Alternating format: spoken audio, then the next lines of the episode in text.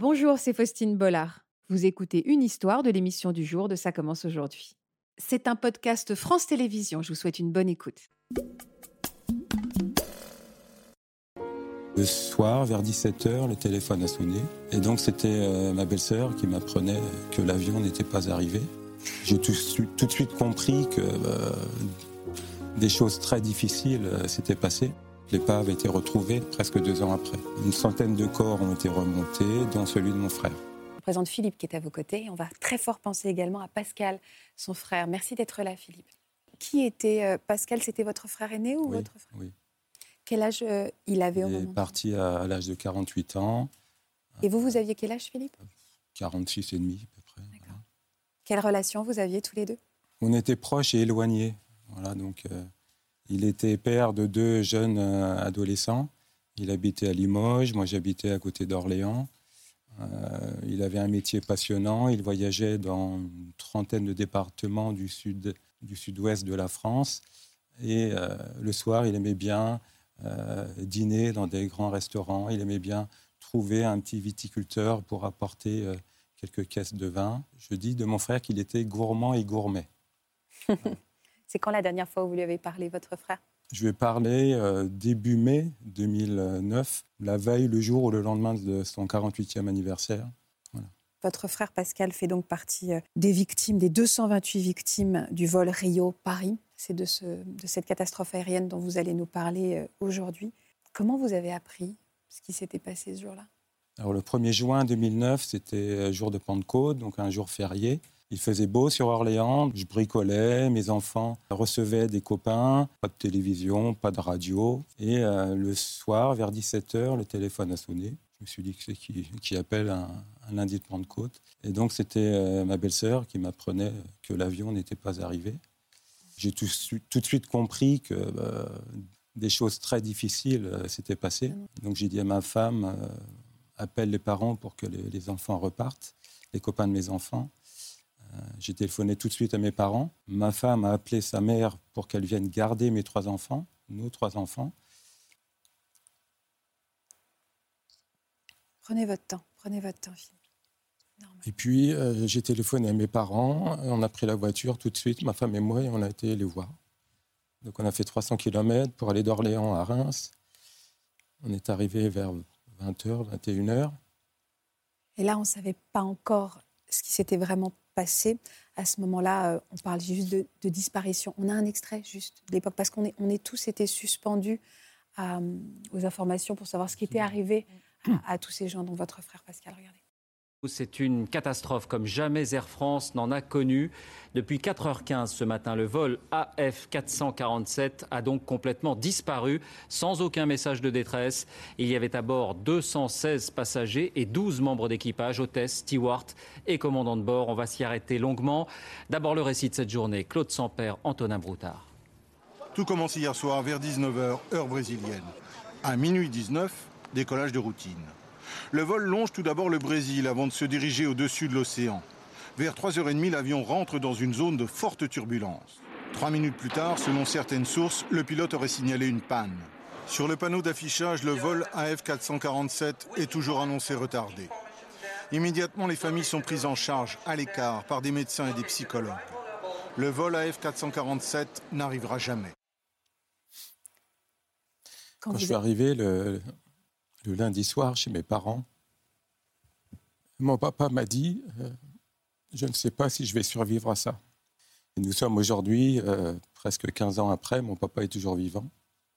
Donc s'il y, y, a une chose que j'ai appris suite à ce drame, on discutait tout à l'heure avec toi, c'est que heureusement, la vie est plus forte que la mort. Heureusement, on est capable d'accepter l'inacceptable on est capable de survivre à la perte d'un enfant. Et moi, comme j'ai dit aussi, euh, du jour au lendemain, il y a un avant 1er juin 2009 et un après 1er juin 2009. Notre vie a été bouleversée. Personnellement, je me suis retrouvé euh, fils unique du jour au lendemain. Euh, notre insouciance a disparu. Mes parents étaient en retraite. Tout se passait bien. Mes neveux avaient un père qui s'occupait beaucoup d'eux. Il les emmenait en semaine euh, le soir faire des entraînements de tennis de table, de basket. Le week-end, il les emmenait faire des matchs. Donc il était euh, un père aimant et aimé. Comment ça va, vous, Philippe? Je ne sais pas. Je sais pas. J'ai l'impression qu'à cette période-là, euh, et peut-être encore aujourd'hui, vous vous êtes mis dans une boîte pour. Oui, oui. Souvent, on dit pour s'occuper des autres, il faut Ben s'occuper oui. de soi-même. Voilà. Je donne beaucoup pour les autres. Je le ressens dans votre discours. Permettez-moi de revenir sur ce 1er juin 2009. Est-ce que vous avez été pris en charge par une cellule Ce moment de latence, comment ça s'est passé? Oui, euh, Air France avait nommé des correspondants euh, régionaux euh, pour s'occuper des familles de victimes. Donc, dès le lendemain, le mardi 2, euh, on avait un correspondant. Cette correspondante a pris contact avec ma belle-sœur, avec mes neveux. Le surlendemain, donc le mercredi 3, toutes les familles de victimes ont été réunies près de l'aéroport de Roissy, dans un hôtel. L'après-midi, il y a eu une cérémonie à Notre-Dame de Paris. Dix jours après, on a été reçus par le ministère des Transports. Donc, il y a eu un accompagnement. Il y a eu France Victimes qui nous, a- qui nous ont accompagnés. Des psychologues ont été mis à la disposition de mes parents, à la disposition de mes neveux. Mais est-ce qu'à un moment, on vous dit, parce qu'on parle toujours de la disparition du vol, est-ce qu'à un moment, on a formulé les choses? Oui, bah, moi, je n'avais pas besoin qu'on me le dise. Euh, entre le Brésil et le Sénégal, euh, c'est l'océan Atlantique. Donc, par définition, euh, le pire était arrivé. Et Donc, peut-être justement ma question, est-ce que c'est nécessaire de l'entendre ou pas? D'autres familles de victimes euh, ne pensaient pas comme moi, rêvaient euh, Rêver à quoi? bah, que l'avion est atterri sur une île euh, en plein milieu de l'Atlantique. Voilà, donc euh, quand un drame arrive, chaque famille, chaque personne réagit avec euh, son cœur, avec son cerveau, avec ses muscles. Voilà, donc il faut être euh, humble. Et puis, euh, mais moi, tout de suite, dans la voiture avec ma femme, on, on écoutait la radio. Ma femme avait beaucoup de, de té- de coups de fil. Je savais que c'était trop tard, c'était fini. Voilà, donc après, euh, après, faut vivre avec l'absence. Voilà. Au bout de combien de temps on a retrouvé l'épave de l'avion et, et le corps de votre frère? Donc le drame est arrivé le 1er juin 2009. L'épave a été retrouvée en avril 2011, donc, euh, presque deux ans après. Au bout de la quatrième recherche en mer, les boîtes noires ont été découvertes quelques jours après l'épave. Euh, une centaine de corps ont été remontés, dont celui de mon frère. Vous espériez évidemment retrouver euh, ce corps. Vous aviez besoin de cette Quelques jours après le drame, une cinquantaine de corps ont été retrouvés. Et lorsqu'ils ont retrouvé euh, l'avion, ils ont remonté 100, 110 corps, je ne sais plus. C'est un coup de fil de la gendarmerie euh, auprès, je pense, de ma belle-sœur. Ensuite, ma belle-sœur m'a appelé en me disant le corps de Pascal a été retrouvé. Donc, nous pourrons avoir un enterrement. C'était important pour vous. oui. Donc, on a un lieu euh, au nord de Limoges. On a une, euh, une sépulture. Et son corps a été rapatrié euh, long- longtemps après. Oui, oui, oui. Vous avez pu l'accueillir. euh, L'enterrement a eu lieu en décembre. Le corps, euh, les corps ont été remontés en avril-mai. Ensuite, par bateau, ils sont arrivés à, à Bordeaux. Ensuite, il y a eu, avec l'ADN de mes neveux, bah, bon, savoir euh, bien sûr. quoi appartenait à qui, entre guillemets. Et donc, euh, je pense que ma belle-sœur a, a- a eu le corps de son mari aux alentours d'octobre-novembre.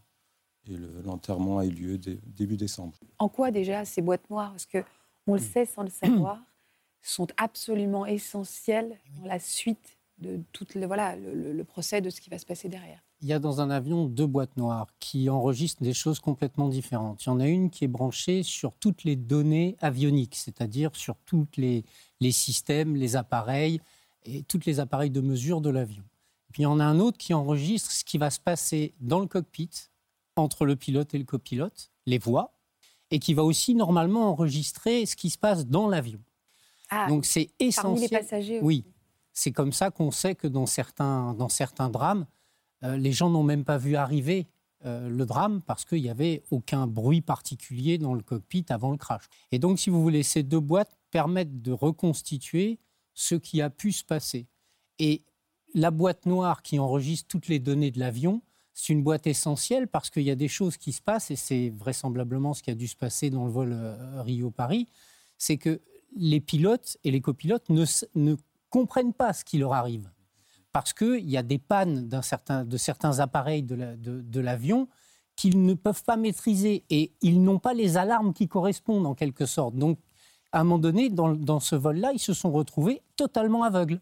C'est ce qui s'est passé, Philippe, pour les pilotes de, C'est le ressenti des familles de victimes. C'est pour ça que en septembre 2009, on a créé une association, Entraide et Solidarité à F447, pour garder en mémoire la vie de nos 228 passagers disparus, victimes hein, aujourd'hui. C'est un devoir de mémoire, mais on a aussi créé cette association pour avoir un devoir de justice. Quelle est la vérité? Qu'est-ce qui s'est passé dans cet avion au milieu de l'Atlantique en pleine nuit le 1er juin 2009 Aujourd'hui, il y a 3 milliards de personnes qui prennent l'avion chaque année. Si notre drame peut permettre d'améliorer cette sécurité aérienne, ils ne sont peut-être pas morts pour rien ce combat-là que vous menez, on va revenir sur les enquêtes. Il y en a eu combien d'enquêtes à peu près? Alors, contre évidemment, entre un vol privé et un vol commercial, ça obéit à une réglementation totalement particulière. Sur les vols commerciaux, il y a systématiquement, en cas de crash, au moins deux enquêtes.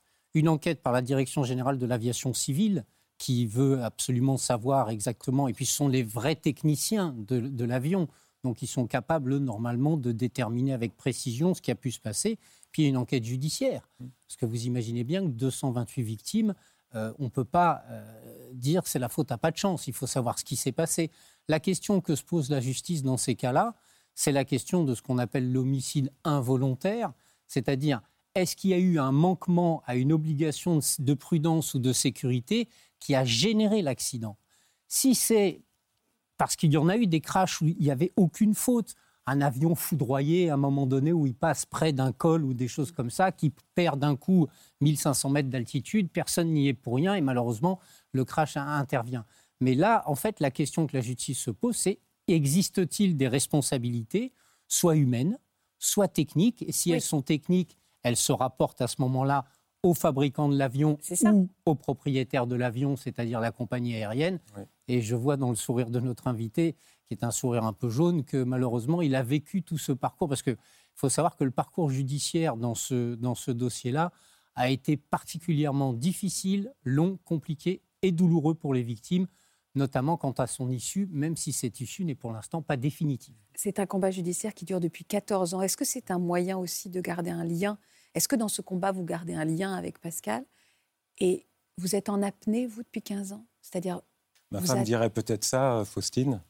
Euh, Qu'est-ce qu'elle vous dit, fois, Elle me dit, Philippe, bah, ce serait bien de tourner la page, mais j'ai commencé, je me suis investi, je suis aujourd'hui euh, trésorier vice-président de l'Association des familles de victimes. Certaines familles de victimes m'ont dit, Philippe, vous m'avez fait du bien, tu m'as fait du bien. Voilà, donc c'est une petite réussite, c'est un petit succès, voilà, c'est une petite victoire. Donc euh, on va continuer jusqu'au bout. Au bout de 15 ans, on ne va pas s'arrêter alors qu'un deuxième procès va, va arriver. Oui, je le dois à mon frère, oui, je le dois à mes parents, oui, je le dois à mes neveux. Et puis peut-être que, peut que ça me fait du bien.